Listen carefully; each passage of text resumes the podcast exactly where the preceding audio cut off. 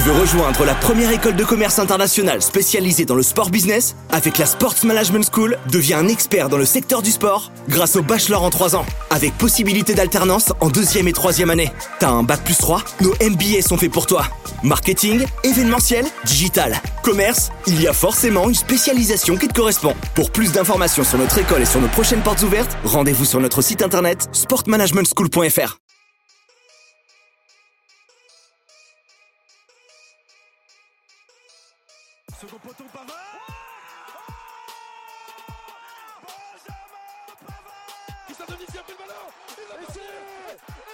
Christophe Dominici, c'est un génie Extraordinaire Accélère Accélère La victoire de Pierre Il l'a fait La victoire française David Mignot, directeur académique de la Sports Management School.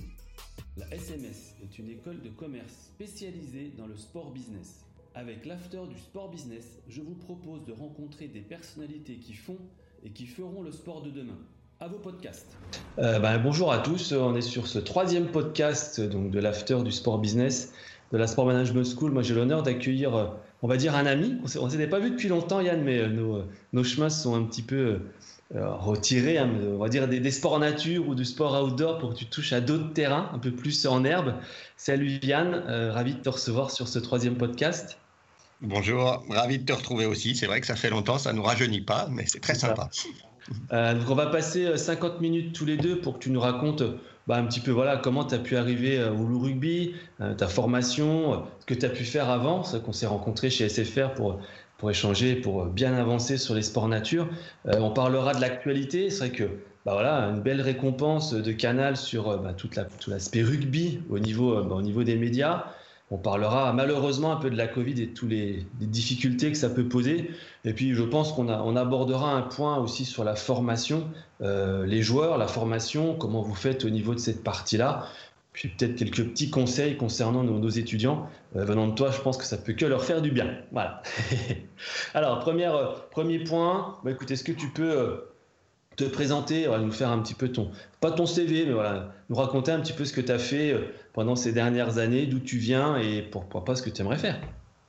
Ouais, bonjour à tous. Euh, alors, je viens d'où? Je suis né en Haute-Savoie, euh, d'une mère lyonnaise, donc j'ai une moitié lyonnaise, un père montagnard, euh, mais ce qui guide un peu le truc parce que j'ai toujours beaucoup aimé la montagne et la mer.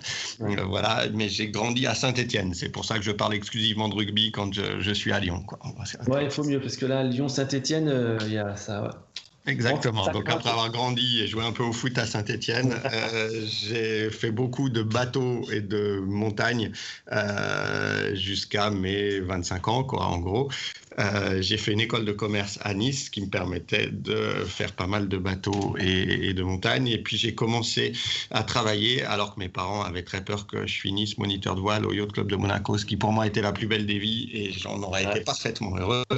Ils m'ont un peu rattrapé pour essayer de faire un vrai métier. Donc je suis, j'ai commencé à travailler chez Bouygues Télécom pour faire du sponsoring qui à l'époque recrutait des anciens sportifs de haut niveau qui connaissent bien le milieu de la mer et de la montagne pour aller communiquer euh, dans ces deux milieux parce que c'était un peu le début de la téléphonie mobile, ça ne nous rajeunit pas non plus, euh, donc en 2000, mais pour bah, faire savoir qu'ils captaient aussi sur les lieux de vacances des gens et pas seulement dans les grandes villes. Donc voilà pourquoi ils voulaient communiquer dans la mer et dans la montagne, euh, ce qui pour moi était l'idéal parce que bah, c'était un vrai très beau premier job d'aller monter des partenariats avec des stations de ski, avec des clubs de voile, avec la Fédération française de voile, avec l'America's Cup.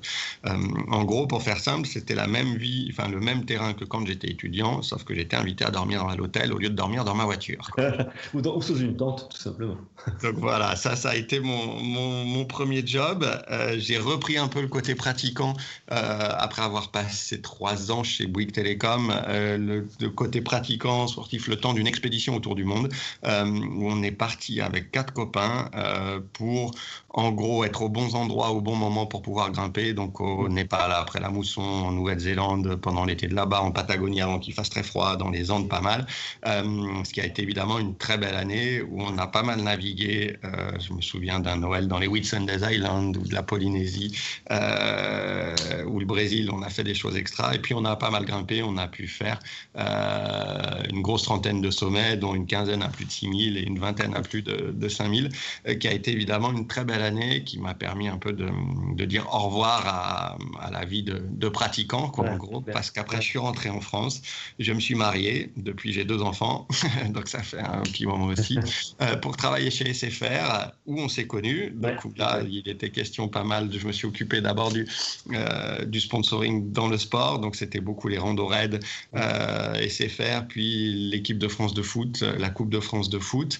Euh, on a dérivé un peu sur la musique avec des partenariats dans des salles de spectacle, des festivals, euh, puis dans l'organisation d'événements. Euh, on a fait pas mal de concerts, d'inauguration, de RP. Euh, voilà, et puis dans le golf. Donc voilà, de belles années chez SFR, et puis toujours euh, un peu de montagne avec la glisse et le SFR Frisking Tour, pour ceux ouais. qui s'en souviennent.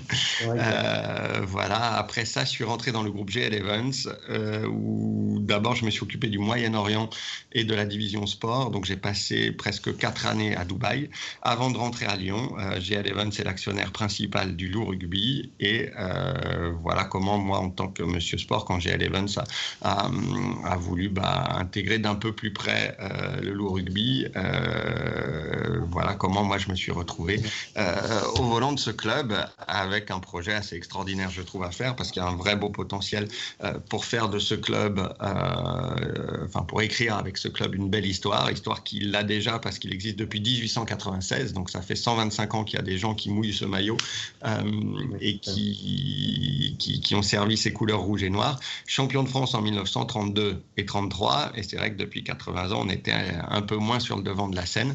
Euh, donc l'objectif que je trouve génial, ben, c'est justement d'essayer d'écrire l'histoire moderne de ce club plus que centenaire avec tous ceux euh, ben, qui m'accompagnent dans cette aventure, euh, les actionnaires, les partenaires, les joueurs, les staffs, les salariés, bien sûr. C'est une aventure collective que je trouve passionnante. Ouais, c'est clair. Alors parle-nous de Julio un petit peu. Alors tu parles de, beaucoup de choses. C'est qu'en off entre guillemets, on parlait de, on parlait d'enceinte, on parlait maintenant d'événementiel, on parlait de, de parking, enfin tout ça. Alors le Loup, c'est pas qu'une équipe de rugby.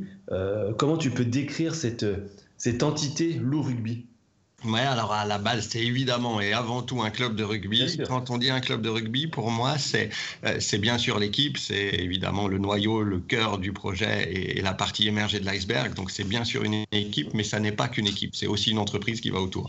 Et ça n'est ni que l'un ni que l'autre et jamais l'un sans l'autre. Euh, donc évidemment qu'il faut faire marcher l'équipe euh, et essayer de, de, aussi de pérenniser l'entreprise le rugby. C'est une SASP, Société Anonyme Sportive, euh, qui va autour et qui s'occupe de de, cette équipe. Euh, moi, quand je suis arrivé il y a 8 ans, du coup, euh, ce club avait un budget d'un peu plus de 10 millions d'euros, je crois. Euh, on jouait dans un stade qui s'appelait déjà le Matmut Stadium, qui était à Vénissieux, mais on avait une moyenne de, de 3000 personnes et, et on était huitième de Pro D2.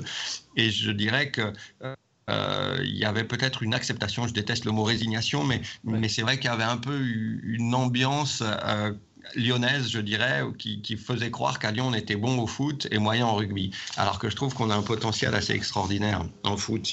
On l'a vu euh, notamment au début des années 2000, euh, mais aussi en rugby, parce que si je prends bah, la région lyonnaise, il faut savoir que dans un rayon d'une heure autour de Lyon, il y a une centaine de clubs de rugby et 60 000 licenciés, ce qui veut dire que la, la matière première, si j'ose dire, la passion pour le rugby, pour ce ballon ovale, les joueurs, ils sont là. Euh, donc d'abord, le terreau rugbystique est fertile, ça c'est le premier euh, potentiel. Le deuxième, euh, c'est que dans ce même rayon d'une heure autour de Lyon, c'est en gros 1 500 000 personnes. Donc dans ce 1 500 000 personnes, si on en fait venir ne serait-ce que 2%, ça peut faire 30 000 tous les week-ends. On en est loin, je dis ça sans arrogance. Avant le Covid, on était à 15 000, mais ça veut dire que... Bah, de 3 000, on est passé à 5, de 5 à 7, de 7 à 10, de 10 à 12, de 12 à 15, euh, et j'espère qu'on continuera dès, dès, que les conditions le permettront. Voilà. Euh, voilà. Et puis le troisième potentiel, il est économique, il ne faut pas se voiler la face dans le sport de haut niveau. Aujourd'hui, on a besoin de moyens, mais justement, fort de cette deuxième ville française, de cette deuxième région française, euh, je pense que si on est bon, parce qu'on n'aura rien sans rien et on n'aura rien gratuitement, mais si on est bon, on doit pouvoir trouver les, les moyens de nos ambitions. Euh, donc, fort de ces trois potentiels, c'est pour ça que je trouve que ce, ce projet projet est passionnant parce que si on arrive à, faire ce qu'il faut, à bien travailler, à mettre les choses dans le bon ordre, on a les ingrédients pour réussir, même si évidemment la, route est, longue et difficile et qu'il a rien ne nous, nous, sera donné. mais voilà ce qui, ce qui m'anime et ce qui nous excite avec tous ceux qui m'entourent dans ce projet, c'est qu'il y a, il y a les moyens de réussir. Quoi. Donc tu parlais effectivement du stade, et c'est vrai que c'est euh, le Matmut Stadium de Gerland, donc, qui est l'historique stade de Gerland qu'on a repris en 2017 un stade qui date de 1926, qui avait été construit par Tony Garnier, qui était l'architecte de la ville euh, à l'époque où Édouard Herriot était le maire, euh, qui avait été donc euh, dessiné en 1920, inauguré en 1926, qui avait envisagé pourquoi pas les Jeux Olympiques de 32 ou 36, qui en l'occurrence ont été à, Los Angeles et à Berlin, donc qui ne sont jamais passés à Lyon, mais, mais qui avait, il y a toute une histoire dans ce stade qui d'abord était un parc des sports athlétiques, avait un vélodrome et avec tous les sports qui se passaient dedans, puis qui évidemment, pendant 60 ans, a été l'enceinte de, de l'Olympique lyonnais, avec le succès qu'on sait, notamment au début des, des, années, euh, des années 2000. Et justement, tout l'enjeu, c'était de faire que ce stade de Gerland reste Gerland, avec tous les beaux souvenirs que les Lyonnais peuvent y avoir, et d'en faire un vrai stade de rugby qui soit ce Matmut Stadium de Gerland. Euh, et c'est vrai que bah, j'ai l'impression que les soirs où le Loup gagne et qu'il y a 20 000 personnes dans ce stade et qu'on fait la fête pour, pour fêter la victoire, euh, ça fonctionne. Voilà. Mais c'est vrai que ce stade, c'est justement, on essaye d'en faire plus qu'un stade, que ce soit vraiment un, lieu de vie, euh, parce qu'il faut savoir que dans cette enceinte, sur un rayon de 300 mètres, bah, il y a tout le petit monde du loup rugby, de l'école de rugby jusqu'au pro, en passant par le siège social, par le centre de formation, par le centre d'entraînement, par la brasserie, par la boutique, euh, par les espaces réceptifs, bref, tout ce qui fait le petit monde du loup rugby euh, bah, est, réuni sur cette enceinte. Et, et justement, ce stade nous a permis, en plus du coup, de découvrir d'autres métiers. On a une brasserie donc on est restaurateur, on accueille les 350 jours, on n'a pas de match euh, parce qu'il y a 16 matchs dans l'année, mais les 350 autres jours, il faut qu'ils tournent, donc on accueille un peu plus de 200 événements. On a construit 28 000 mètres carrés de bureaux, donc maintenant ça fera bientôt 2000 personnes qui vont venir y travailler. Il y aura un hôtel de 150 chambres d'ici deux ans, un centre médical. Donc voilà, on insiste beaucoup sur la notion de, de lieu de vie au-delà du stade, parce que c'est pas seulement le stade où on joue une fois tous les 15 jours, c'est vraiment euh, le lieu de vie où on partage bah, tout ce qui fait l'actualité du loup rugby et, qui est ouvert à, tous, fans de rugby et fans du loup bien sûr, mais pas seulement. Ouais, c'est sûr que on est, tu rentres un peu et vous êtes rentré un peu dans cette dynamique américaine que la France n'avait pas compris. Qu'une enceinte, c'est pas simplement une équipe, un entraîneur, un coach, c'est aussi tous ces alentours. Ce que fait très bien Jean-Michel Aulas aussi, ce que font maintenant beaucoup plus de clubs. Euh, mais justement, ma question, c'est est-ce que le GL Event, qui est quand même un, voilà, une puissance, je dirais pas simplement financière, mais aussi de stratégique, de structure. Vous êtes beaucoup. Est-ce que c'est pas un plus par rapport à ce monde actuel du sport? Bien sûr, c'est un énorme plus d'avoir un actionnaire bah, qui soit leader de l'événementiel euh, dans le monde, donc qui évidemment nous amène toute son expertise, euh, qui est lyonnais en plus, donc il y a un côté contribution aussi, enfin le fait que euh, GL Evans et son président Olivier Génion donnent l'impulsion à ce club, bah, il y a un côté contribution à la vie lyonnaise très clair, quoi, en gros, donc, donc ça c'est sûr. Et puis c'est évidemment toute une somme d'expertise bah, qui nous permettent d'avancer ensemble et de faire grandir ce projet c'est vrai que je crois que GL était là bien avant moi hein, dans ce club depuis 2006. Et je crois qu'on peut voir qu'entre 2006 et 2020, euh, sans doute qu'avec ces, ces, 14 années, le Loup Rugby est, euh, si ce n'est le club, en tout cas un des clubs qui a sans doute le plus progressé rugbystiquement bien sûr, parce qu'encore une fois, c'est la base. Et je dis toujours que notre meilleur marketing, ça sera toujours de gagner des matchs, de bien jouer au rugby pour faire avancer. Euh, mais c'est vrai que ça a permis aussi de développer d'autres expertises, de clubs de rugby et d'équipes de rugby. On est devenu aussi euh, restaurateur, organisateur d'événements, gestionnaire de parking, promoteur immobilier, bientôt hôtelier. Mais c'est vrai que bah, ça, permet euh, bah, d'élargir le spectre et de faire avancer l'équipe et l'entreprise. Bon, cool. Tu nous reçois ce matin, je te remercie encore, mais euh, on a beaucoup d'étudiants qui, quand ils rentrent à l'école ou après une ou deux années, veulent devenir directeur, manager de club. Enfin, tous ces mots-là, tu les connais par cœur. Euh, est-ce que tu peux nous expliquer euh, une journée type de, Yann Roubert en tant que directeur de, bah, du Loup Rugby? Ouais, alors il n'y a pas vraiment de journée type et c'est ça que j'aime bien justement, c'est que c'est assez varié, euh, mais c'est vrai que c'est bah, ça a le mérite d'être euh, d'être intense et ça bah enfin ça fait pas peur au contraire, mm. on se sent vivre quoi en gros. Euh, pour faire simple, j'ai trois grandes directions au sein du club. Celle qui se voit le plus et qui est évidemment euh, la plus visible, c'est euh, la direction sportive, euh, dans laquelle on va retrouver tous les joueurs, mais aussi tout le staff. Donc, un staff, c'est pas seulement l'entraîneur et les entraîneurs adjoints, c'est aussi les kinés, les médecins, les préparateurs physiques, l'analyse vidéo, l'intendant, le team manager, et puis toute la partie centre de formation. Donc, c'est évidemment toute la partie sportive. Là-dedans, il y a un patron qui s'appelle Pierre Mignoni, qui est l'entraîneur principal, le directeur sportif. et puis après, d'une manière assez classique, je dirais, si on se compare à l'industrie. Je dirais que cette direction sportive, c'est la direction de la production, sauf que nous, on doit produire du jeu et des résultats.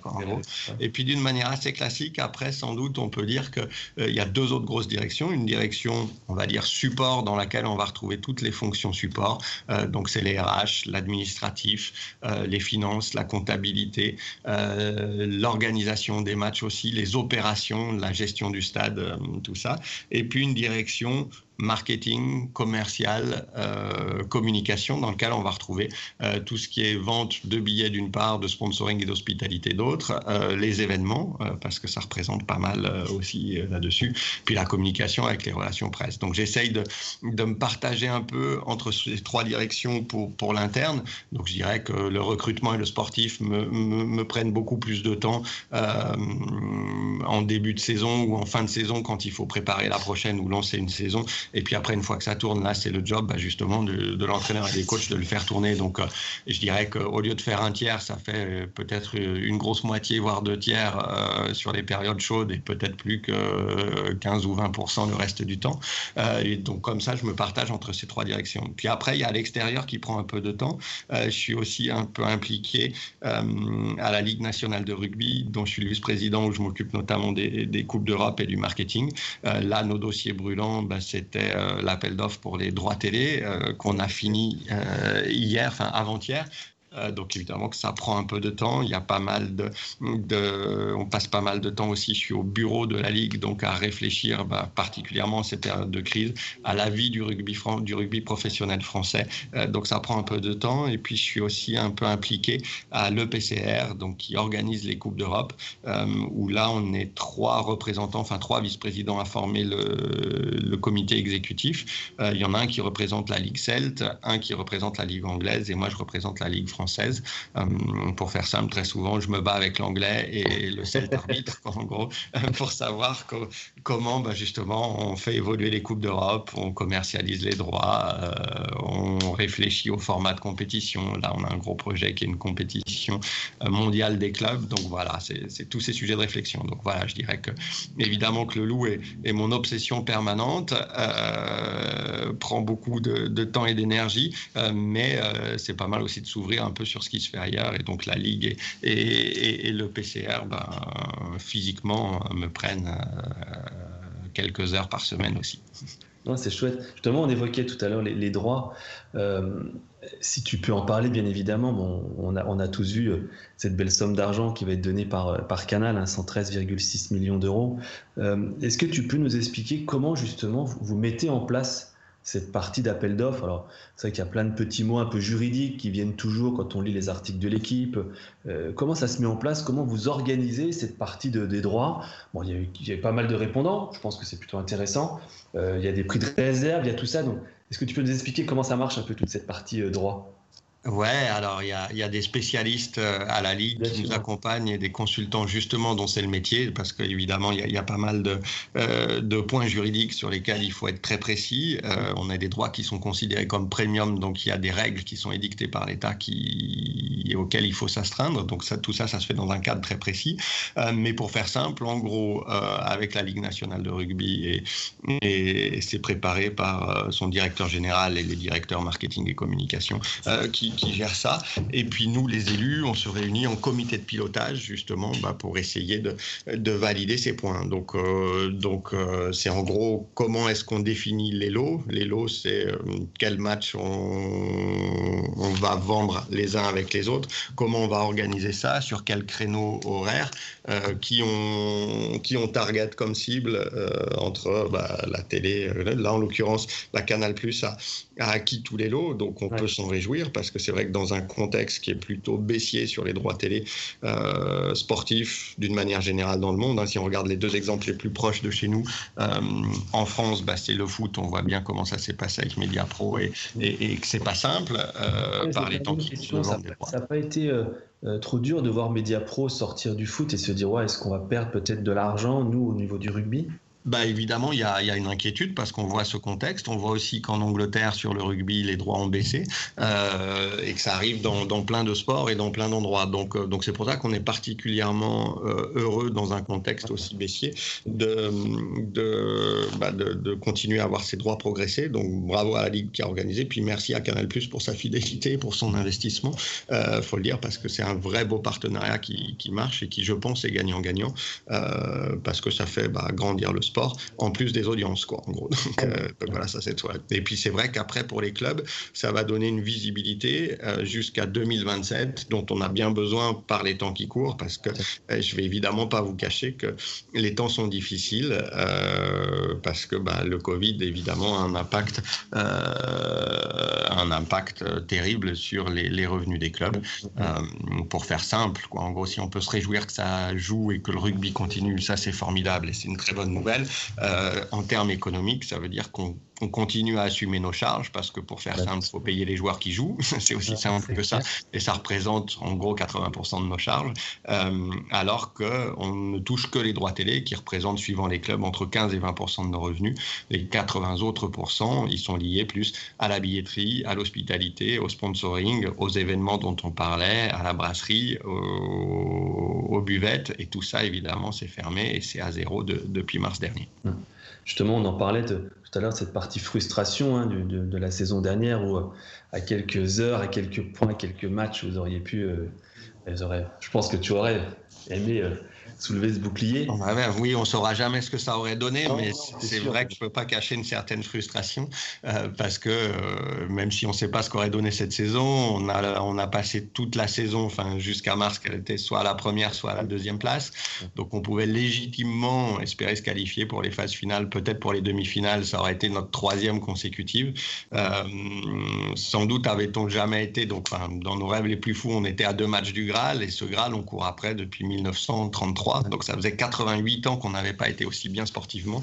Euh, donc je vous laisse imaginer bah, la frustration quand on, se dit que finalement tout s'arrête et qu'on n'aura pas l'occasion de défendre nos chances sur le terrain. J'ai aucun souci à se dire qu'on est tombé contre plus fort, les, autres ont le droit d'être bons. Euh, là, d'être battu par un virus comme tous les autres sans, sans avoir de champion, d'autant plus qu'on espérait que ce soit nous, même si on ne sait évidemment pas ce qui se serait passé, euh, c'est vrai que ça fait très mal de ne pas avoir pu bah, défendre nos chances sur le terrain jusqu'au bout. Oui, c'est sûr. Justement, donc cette Covid qui est, présente, cette Covid qui, euh, bah, qui fait mal à tout le monde. Tu parlais des matchs day, justement, il y, a, quelques instants, sur cette perte financière. Comment vous avez réussi, justement, à, le temps va être un peu dur peut-être, mais restructurer le club ou trouver les solutions, justement, bah, pour continuer alors continuer à vivre, c'est pareil, c'est un peu dur, mais continuer à, faire que ce club, ben voilà, euh, ait cette vision, cette envie euh, et tout ce que vous faites en ce moment. Ouais, alors c'est vrai que, enfin, on est bien conscient qu'il y a des soucis partout et pour tous à cause du Covid et chez tous les acteurs économiques et, chez toutes les personnes physiques, on voit bien les, les soucis que ça cause. Donc on n'en a pas forcément plus que les autres, mais on n'est malheureusement pas une exception, quoi. En gros, donc, euh, donc, euh, donc, bien sûr que nous, on est impacté aussi. Donc euh, on a d'abord bénéficié d'énormément de solidarité, un petit peu en interne où les salaires ont baissé, ce qui est pas rien quand même. C'est évidemment pas facile, c'est pas des décisions qui sont faciles à prendre et qui sont agréables pour qui que ce soit. Euh, énormément de nos supporters et de nos partenaires euh, qui sont restés fidèles, qui pour beaucoup, quand ils le pouvaient, nous ont fait cadeau de des sommes qui correspondaient à ce qu'on leur a pas livré. Donc c'est quand même assez formidable. Ils, savent bien que c'est malgré nous, hein, on a couillonné personne, mais, ah mais malgré nous, on n'a pas livré bah, un quart de la saison dernière. Et là, on n'est pas en mesure de, de, de livrer ce qu'ils ce qu'ils auraient dû avoir. Donc ça, c'est c'est formidable.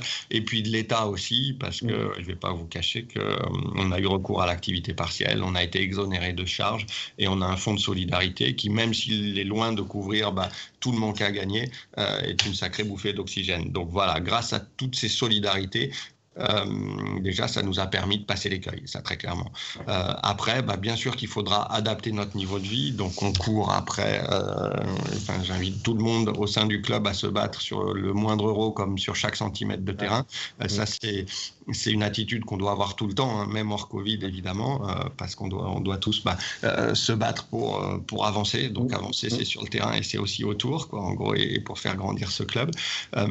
donc avec cette attitude, avec toutes les économies qu'on a pu faire et avec les solidarités qu'on a, bah oui, on a dû un peu se recentrer. Typiquement, on devait construire le centre médical nous-mêmes, on n'a pas pu le faire, donc on l'a vendu, ce qu'on appelle en, état futur d'achèvement à, ceux qui viendront. Donc ça nous a permis bah, de nous structurer pour pouvoir financer, parce que l'idée c'était euh, de s'adapter, mais de pas changer ni le modèle du loup rugby, ni les ambitions de ce club. Et, c'est ça qui est, je trouve, assez extra, c'est que avec tout ça, bah, j'espère qu'on va passer cet écueil et je suis évidemment pas inquiet ni pour le rugby ni pour le loup rugby. Évidemment que le niveau de vie va sans doute baisser un peu et qu'il faudra continuer à s'adapter. Ça, c'est la norme, mais je dirais qu'on y arrive tous. Mais par contre, l'ambition de temps sportive, euh, de continuer à progresser, euh, bah, elle est toujours là et je pense qu'elle va se concrétiser avec de beaux recrutements pour la saison prochaine. Et j'espère cette volonté de toujours progresser, même si à l'heure actuelle, bah, c'est un peu plus dur que l'année dernière. On n'a pas été dans les deux premiers cette année, mais il reste huit matchs, donc on est encore en course, on va évidemment se battre. Il y a la Coupe d'Europe aussi, où j'espère bien qu'on va se qualifier pour la première fois pour les phases finales de la Champions Cup. Et puis il y a tout ce qui va autour. On a toujours des projets de construction. Donc les prochains, après avoir fait les Jardins du Loup, qui est un programme immobilier de 28 000 m2, ben, on va continuer à adapter notre, notre outil, qui est ce beau Matmut Stadium de Gerland, euh, avec un centre médical, avec un hôtel, euh, avec des aménagements pour nos centres d'entraînement, pour notre terrain. Euh, donc voilà, on s'adapte à la crise, malheureusement. On réduit parfois notre niveau de vie, mais le projet global et l'ambition, euh, eux, ne changent pas du tout. Non, c'est chouette. C'est vrai qu'on a vu pas mal de choses évoluer aussi, la, partie digitale. ce matin, on est, on est sur, sur Skype, entre guillemets, euh, voilà, pour, pour échanger tous les deux. Euh, est-ce que justement, dans le rugby, tu as vu cette, cette notion de digitalisation apparaître? Plus peut-être que dans d'autres secteurs Et qu'est-ce que ça peut apporter justement de, de bien après cette, cette période Covid? Ouais, c'est sûr que le, digital gagne beaucoup, donc on, gagne du temps déjà, parce que le fait de se retrouver, ni toi ni moi, on a eu à prendre le train. donc euh, c'est vrai qu'on a gagné du temps. Bien partager un café ou une bière. Exactement, ça s'arrête aussi, mais, mais c'est vrai que euh, donc euh, évidemment qu'on s'adapte et, ce qu'on perd un peu en convivialité, ben, j'espère qu'on le retrouvera quand la vie normale reprendra, mais qu'on gardera les bonnes habitudes qui, qui peuvent permettre de, de, faciliter et de gagner du temps. Donc d'une manière générale, oui, nous la technologie et le digital nous aident dans l'organisation au quotidien. Puis après, il y a des applications très concrètes. Euh, quand je suis arrivé, les billets, ben, c'était des billets physiques. Aujourd'hui, il y en a 80, les 15% qui sont des billets digitaux.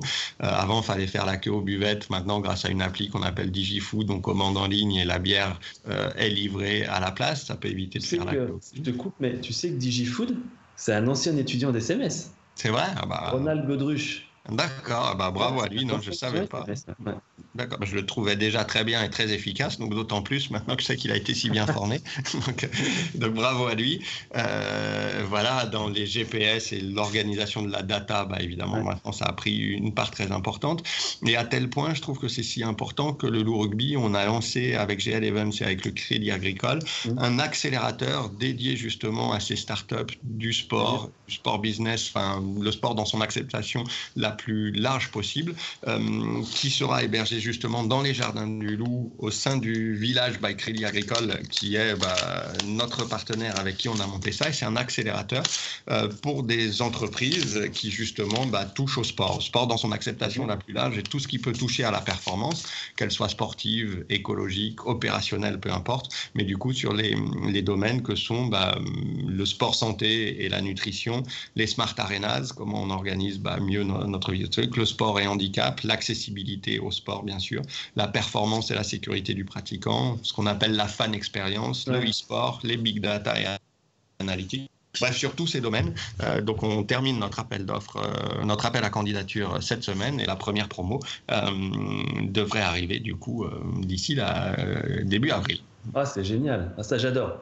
Ça, c'est quelque chose qui, bah, je trouve, qui a, qui a, du sens par rapport à tout ce qu'on fait c'est aider les startups, c'est aider les autres justement à faire, à, s'améliorer. Oui, c'est vrai que j'ai oublié dans les métiers dont je parlais qui sont au-delà du rugby, bah, il y a accélérateur aussi, et c'est vrai que bah, entre l'expertise et les réseaux du Crédit Agricole, de GL Evans et du rugby, on propose aussi le terrain d'expérimentation que peut être le Matchmut Stadium, et du coup on espère bah, évidemment découvrir de, de, de, belles idées et pourquoi pas des pépites, en tout cas essayer de, à notre niveau de, de les aider et de les accompagner. Quoi, en gros. Donc, et c'est vrai que ça va dans le sens d'essayer d'être euh, un acteur de la cité aussi. Dans ce quartier de Gerland à Lyon, il y a un côté qui, bah, au-delà d'être l'équipe de rugby euh, qui joue dans le stade, il y a un côté euh, un peu essayer d'être un acteur de la cité ah sur toutes les, thématiques qui sont le sport. Voilà pourquoi on, déborde un peu du rugby.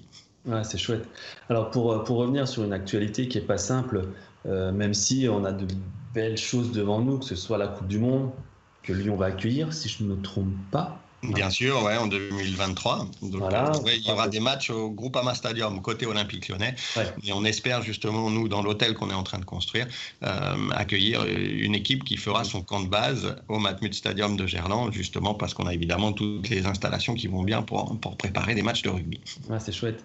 On parle de Paris 24, bien sûr, on parle de toute cette partie, je dirais, nouveau président ou, président qui vient d'être réélu. Comment toi tu vois le, cette évolution euh, du sport? Alors, côté annonceur, on l'a vu avec SFR, avec Bouygues. Euh, côté maintenant euh, bah, ayant droit, côté, côté structure fédérale, comment tu vois cette évolution du sport en France depuis les dernières années et comment tu vois l'évolution du sport dans les prochaines années? Ouais, je pense que euh, ce qui est important et, particulièrement par le, côté Covid, c'est de, de, favoriser la pratique, quelle qu'elle soit, qu'elle soit euh, amateur, euh, professionnelle, mais, mais simplement même, je dirais, au-delà du sport, de l'activité physique, de, mm. de marcher ou de prendre les escaliers plutôt que l'escalator, ça commence par des choses aussi bêtes que ça, parce que je pense que bah, tout simplement la, la, société en a besoin. donc ça, c'est le premier truc, c'est vraiment essayer de favoriser la pratique de tous, qu'on soit plus ou moins sportif, qu'on soit euh, amateur du premier degré ou professionnel, bref, hein, vraiment tout faire pour, pour la pratique. Et ça, bah, c'est le rôle non seulement des fédérations du ministère des Sports, mais je pense aussi des entreprises et des citoyens d'essayer de, de, favoriser cette pratique. Ça, c'est très clairement la, la, première chose et je pense la, la plus importante. Après, dans l'organisation, euh, bah, c'est vrai qu'on a parfois des modèles qui sont un, peu, c'est l'héritage français, quoi, peut-être un peu, un peu dur à, bouger. Euh, donc je pense que là, bah, c'est hyper important d'être curieux, de s'ouvrir à ce qui se fait. Euh, j'aime bien me faire de temps en temps la réflexion de dire si je devais inventer le rugby professionnel aujourd'hui, comment je le ferais? Euh, mm-hmm. C'est vrai, est-ce qu'il y aurait un ministère, une fédération, une délégation à la Ligue? C'est parfois un peu plus lourd que ça devrait. Est-ce que l'équipe de France qui joue avec des joueurs professionnels, c'est normal qu'elle soit gérée par la Fédé, pas en, copilotage ou pilotée par, par les clubs Parce qu'évidemment que les intérêts sont liés et, sont communs. Donc c'est autant de questions qu'il faudrait se poser. Le fait qu'on soit, bah, c'est un peu le poids de l'histoire, on ne se les pose pas. Il faut euh, faire au mieux avec ces organisations et essayer de faire preuve d'agilité. Mais je dirais justement que bah oui, l'agilité doit être le, le, maître mot de tous les, acteurs sportifs, quels qu'ils soient. Et je pense que cette curiosité et les idées, c'est l'idée aussi du PAC et de notre accélérateur, de se dire bah, justement, trouvons des idées euh, pour améliorer, moi je dirais, la performance au sens général, qu'elle soit dans la pratique ou dans l'expérience, quoi, en gros, qu'on puisse avoir autour du sport. Quoi. c'est chouette. Alors, on, va parler un peu Fédé et Ligue. On va apparaître toujours cette guéguerre, si on peut le dire comme ça, entre les deux. Je ne sais pas si c'est le bon terme, mais là, on a euh, depuis quelques jours euh, cette bulle qui a été euh, malheureusement percée. est-ce que, est que justement, toi qui es vraiment dans l'univers du rugby maintenant et depuis 8 ans, tu, cette guéguerre, elle existe vraiment, elle, est compliquée? Vous avez, bah, si tu peux nous en dire un peu plus. Après, je sais que c'est pas simple comme question, mais comment, comment les deux, les deux fonctionnent et, pourquoi, bah, des fois, il y a toujours cette guéguerre qui est là? Alors que tu l'as dit très justement, euh, les deux doivent fonctionner ensemble c'est une évidence qu'on doit fonctionner ensemble et du coup, alors c'est parfois très amplifié euh, par les médias, truc, alors que honnêtement, il y, a, y, a, vraiment une énorme majorité de gens bien au sein des instances, enfin, dans le sport d'une manière générale, mais dans le rugby en, particulier. Et, ça, je trouve que c'est notre chance et il faut en profiter. Euh, après, il est évident que, que, Ligue et Fédération doivent être des partenaires. Partenaires, ça veut dire euh, ni suppo, on ne fait pas tout comme lundi pour l'autre ni adversaire, parce qu'il n'y a évidemment aucun lieu. Il est une telle évidence que les intérêts sont communs, ce qui est bon pour le euh, rugby, que ce soit euh, le rugby amateur, le rugby professionnel ou le rugby de l'équipe de France au plus haut niveau, qui est évidemment la vitrine de tous les rugby. Euh, ce qui est bon pour l'un est bon pour, pour les autres. Donc parfois, il y a des intérêts particuliers, c'est normal que chacun les défende. Après, il est absolument évident qu'il faut travailler ensemble et y arriver. Et, et, au général, même si ça se passe dans le rugby, parfois ça crie un peu, il y a un peu d'ego, il y a un truc. Au général, quand même, on peut se dire que le, rugby avance. Donc là, c'est vrai qu'il y a cette affaire, mais qui, j'espère, est, est, un épiphénomène, même si on en parle beaucoup par les temps qui courent, évidemment, avec cette bulle euh, sanitaire et ces, empêchements et ce match reporté de, l'Écosse. Euh, c'est dommage, mais ça ne doit pas faire oublier que bah, d'une part, l'équipe de France, elle se remet à gagner et on espère bien qu'avec les efforts que chacun font, là, les clubs, bah, on vient de, de, Ça va être officiel dans 10 minutes, je crois, que, le match sera reporté. Donc, ça veut dire que les clubs, on libère nos joueurs qui vont nous manquer un match de plus. Bah, j'espère bien qu'avec les efforts qui sont faits par cette équipe de France, par les clubs pour la mettre dans les meilleures conditions, on va la revoir gagner et partager plutôt que des petites frictions, des, un bel enthousiasme pour, pour l'avoir gagné. On l'espère le tournoi dès cette année et idéalement la Coupe du Monde. Après, après on peut quand même se réjouir euh, bah, que le rugby, en tout cas le, rugby professionnel et le top 14, soit, je ne sais pas si c'est le meilleur championnat du monde, mais c'est en tout cas euh, celui qui attire le plus de monde dans les stades, sans doute le plus de stars de ce jeu, euh, le plus de téléspectateurs, qui est le mieux valorisé. Et il n'y a pas tellement de championnats dans le monde où la France est leader. Donc, il donc faut aussi s'en rendre compte, espérer que l'équipe de France, bah, elle aussi retrouve son rang et même euh, connaisse un rang qu'elle n'a jamais eu dès la Coupe du Monde 2023. Et, et, aussi bah, regarder tout ce qui marche et pas seulement euh, ce qui marche pas, qui évidemment fait plus parler que le reste. C'est sûr. Justement, on va revenir sur cette Coupe du Monde. Euh, la Coupe du Monde, c'est le point fort, de, que ce soit pour un pays, que ce soit pour une, une équipe, que ce soit pour une fédé. Euh, comment justement tu vois cette, cette, cette, Coupe du Monde en France dans, dans quelques années? Positif, bien sûr. et qu'est-ce que ça va apporter au rugby? Évidemment, c'est une chance extraordinaire euh, pour le rugby français je dirais même pour la France d'accueillir des, grands événements de ce type. Alors euh, encore plus pour les Jeux olympiques qui auront lieu un an plus tard. Mais c'est vrai que justement, on revient sur tout ce qui peut favoriser la pratique du sport avec les Jeux, euh, mais ou du rugby évidemment avec 2023. Euh, je trouve que c'est extra parce que c'est évidemment un focus et un grand coup de projecteur qui est donné sur notre sport. donc, donc ça va permettre bah, de faire venir du monde en France, de mettre un coup de projecteur sur l'excellence à la française, et puis justement que ça partage bien au-delà du rugby. Il y aura des chefs, il y aura des spectateurs, il y aura de la nourriture, il y aura de la joie, il y aura des fêtes, parce que justement dans le rugby, c'est pour ça que ce qu'on vit avec le Covid, c'est tellement anti-rugby, anti-social, anti-sportif temps, parce que si on vient au stade, c'est évidemment pour supporter son équipe, mais c'est aussi pour se taper dans la main du copain quand on marque un essai, pour se prendre dans les bras quand on gagne et pour boire une bière après, euh, ou pour faire le paquito quand, on, quand la fête. Donc c'est vrai que tout ça, bah, ça manque terriblement.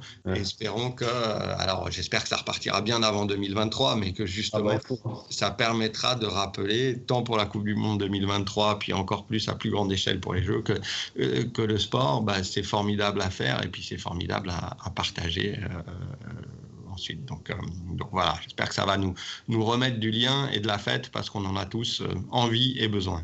Ouais, c'est clair. J'ai une question, alors on va revenir à tes années, on va dire, SFR Bouygues sur le sponsoring. Comment tu vois justement cette évolution du sponsoring? Et tout à l'heure, tu as évoqué un point. Alors, on a beaucoup de, mémoires de fin d'études hein, qui, qui, se font sur la fan expérience.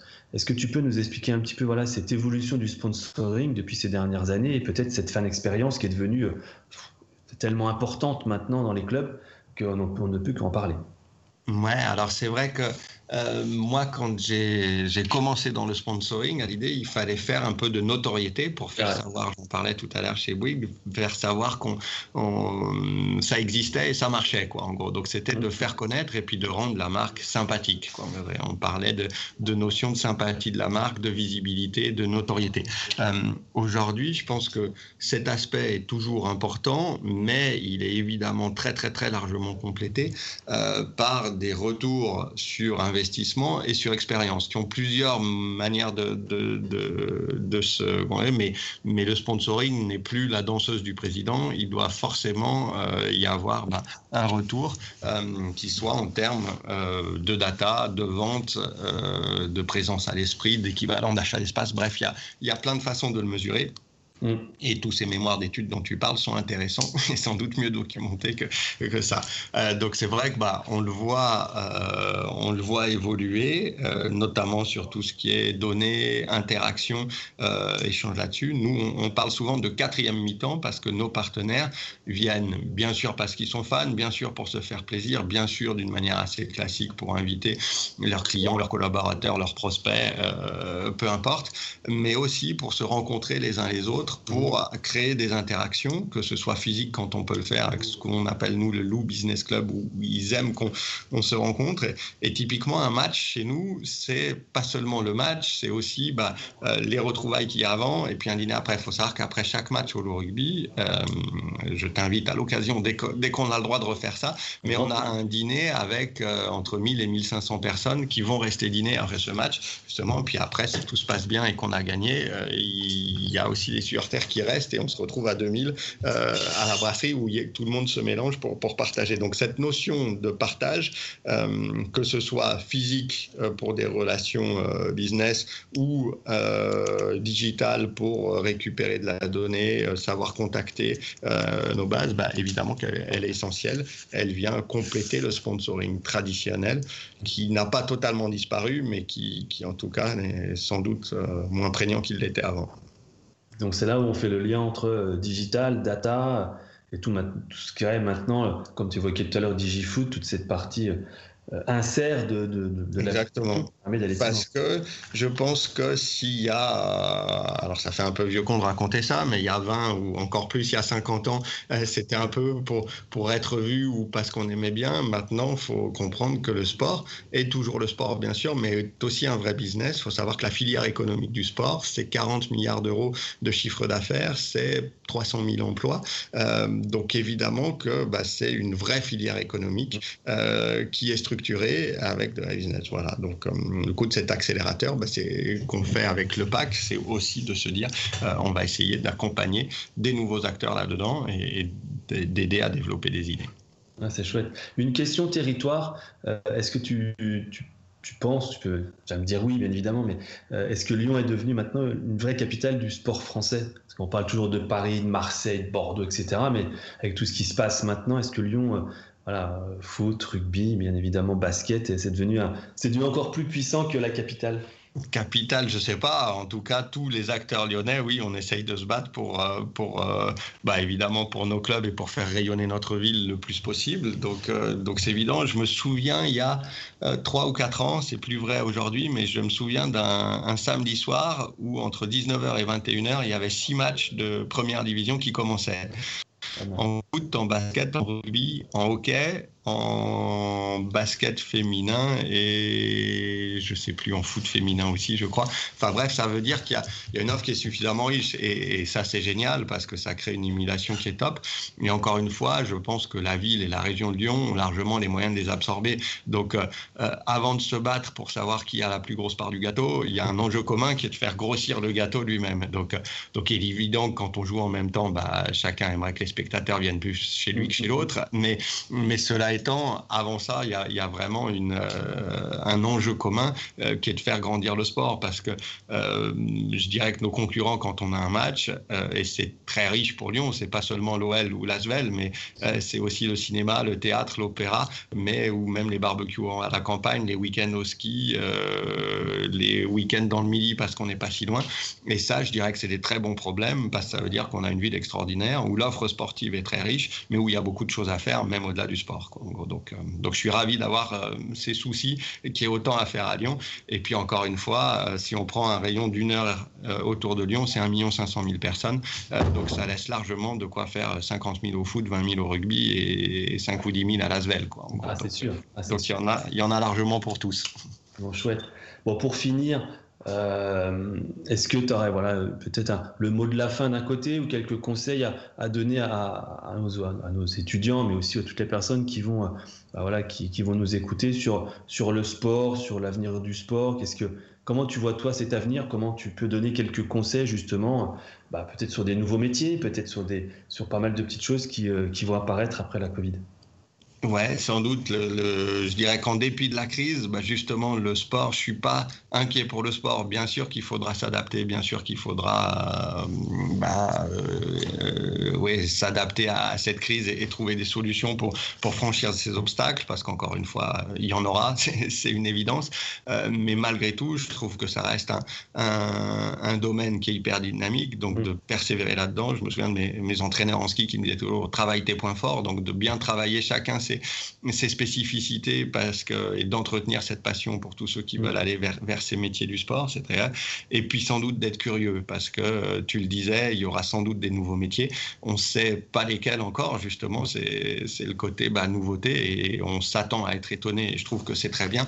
Donc d'être curieux, d'être ouvert, euh, de travailler sa passion et avec ça, bah, je dirais que forcément ça avancera petit à petit. On ne sait pas toujours où, les, les routes elles sont rares, les trajectoires elles sont rarement rectilignes et ça va, ça va rarement tout droit. Euh, mais en tout cas, justement, le chemin est, aussi chouette que, le but à atteindre. Bon courage à tous. exact, bon courage. En tout cas, je te remercie Yann pour voilà, ce moment passé avec toi. Je te souhaite une belle fin de saison sportive, parce que c'est vrai que, comme tu l'as dit, euh, il y a encore quelques matchs à aller gagner pour euh, aller au bout. Et puis, bah, écoute, à très très vite, j'espère autour d'une bière pour échanger effectivement à Paris ou ailleurs entre nous. Ce serait, ce serait chouette. Avec grand plaisir. À très bientôt. Merci Yann. Salut. Second poteau Pavard. Benjamin Pavard. Christian Dominici a pris le ballon. Et c'est de Christian Dominici. C'est un génie. Extraordinaire. Accélère. Accélère. La victoire de Pierre Gasly. Il l'a fait. La victoire française. David Mignot, directeur académique de la Sports Management School. La SMS est une école de commerce spécialisée dans le sport business. Avec l'after du sport business, je vous propose de rencontrer des personnalités qui font et qui feront le sport de demain. À vos podcasts.